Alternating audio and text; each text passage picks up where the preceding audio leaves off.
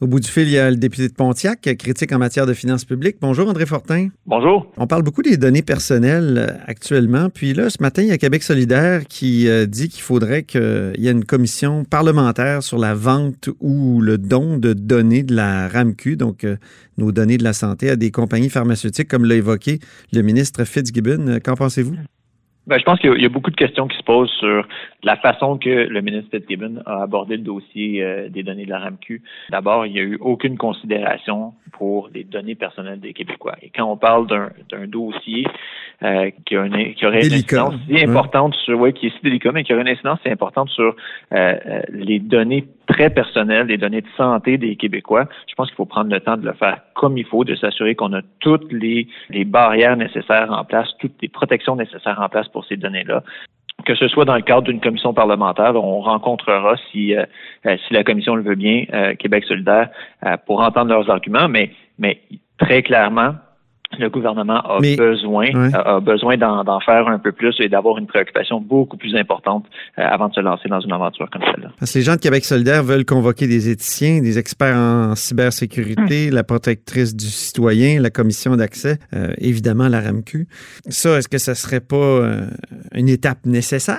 À la lueur des commentaires qui ont été émis par le ministre Fitzgibbon la semaine dernière, à l'effet que donner les données personnelles des Québécois aux pharmaceutiques, c'est winner ouais. Utiliser ces mots. Euh, très clairement, il y a besoin d'éducation, il y a besoin de sensibilisation et le ministre a besoin d'entendre ces arguments-là. Alors que ce soit en commission parlementaire ou ailleurs, là, nous, on est ouvert à toute forme de proposition, euh, mais ces arguments-là doivent être mis de l'avant mhm. pour que le ministre comprenne mieux sa responsabilité envers ces données qui sont très, très, très personnelles.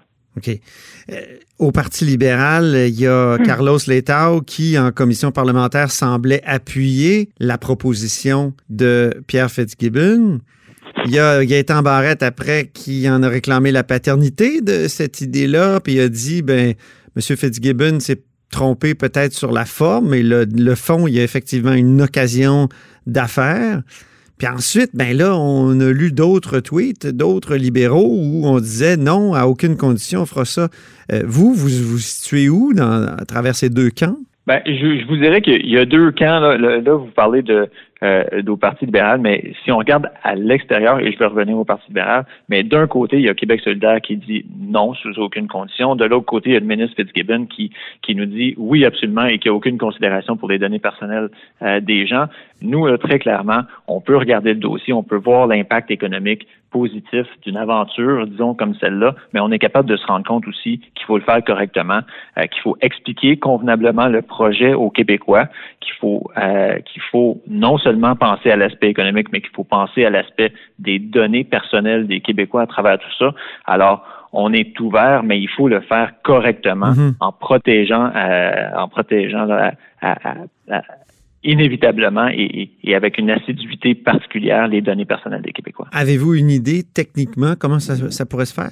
Il faut de rapport. C'est certain que euh, les données peuvent pas être transmises directement de, euh, des données de la RAMQ à, l'État québécois. C'est pour ça qu'on a besoin, probablement, d'avoir, nous aussi, les éthiciens, les gens qui peuvent nous épauler dans, ces décisions-là, euh, et les gens qui comprennent les données de la RAMQ également.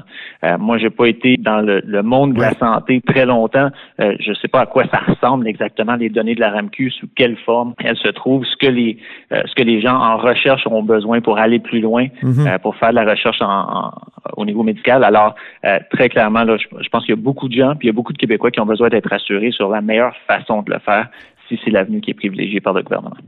Protéger les données, c'est aussi le sujet qui était à l'ordre du jour avec euh, Desjardins en commission parlementaire. Euh, êtes-vous satisfait des réponses que vous avez obtenues? Ben, on a euh, à l'instant, on termine la euh, on termine la rencontre avec des jardins de la commission parlementaire euh, sur le projet de loi 53. le projet de loi 53, il vient du fait qu'il y a eu une fuite de données massive chez Desjardins. Alors, on a tenté de comprendre avec les représentants du mouvement Qu'est-ce qui a été fait depuis? Est-ce qu'on protège mieux les données des Québécois? Et je vous avoue que chez Desjardins, on n'a pas voulu entrer dans cette discussion-là. Euh, donc, on, a eu très peu de réponses de la part de Desjardins à savoir comment ils ont amélioré eux-mêmes leur système pour qu'une situation comme celle-là ne se reproduise pas. Euh, vous êtes déçu alors? Vous êtes, déçu de la présentation de Desjardins? Oui, je suis déçu du manque de réponse de, de Desjardins. Bien honnêtement, tout ce qu'on a compris, c'est qu'il y avait euh, 1, quelques millions de Québécois qui se sont prévalus des services d'Equifax, euh, mais il y a encore environ 2,5 millions de membres de Desjardins qui n'ont pas cette protection-là. Et, on n'a pas senti qu'il y avait un effort réel de la part de Desjardins pour euh, contacter ces gens-là à nouveau, pour leur dire qu'il y a des services qui leur sont offerts. Et, et je pense que c'est ce qui est le plus important là-dedans, c'est que Desjardins doit nous dire ce qui a été fait à l'intérieur de leur entreprise, doit parler à ses membres pour leur dire voici comment on a changé nos processus, voici ce qu'on a fait pour améliorer la situation et ça ne se reproduira pas. Il laisse les membres dans l'obscurité, dans le noir alors? Il y a des gens qui continuent au quotidien de confier leurs données personnelles à des jardins, de leur donner leur information financière, de leur donner leur numéro d'assurance sociale et, à part l'État québécois, Desjardins est probablement celui qui a le plus de données personnelles des Québécois.